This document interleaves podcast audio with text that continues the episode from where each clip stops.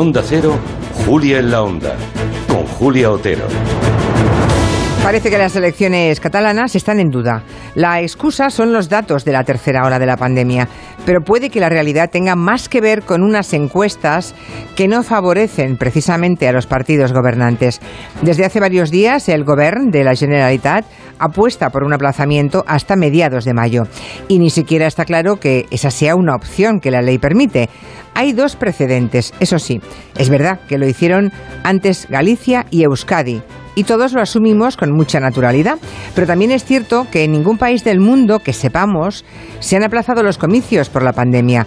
Votaron los franceses, los coreanos, los estadounidenses, lo harán dentro de pocos días los portugueses. Fíjense, Portugal, a pesar de que el país vecino acaba de decretar el confinamiento domiciliario de la población y tiene al mismísimo jefe de Estado, al presidente Marcelo Rebelo da Sousa, positivo en COVID.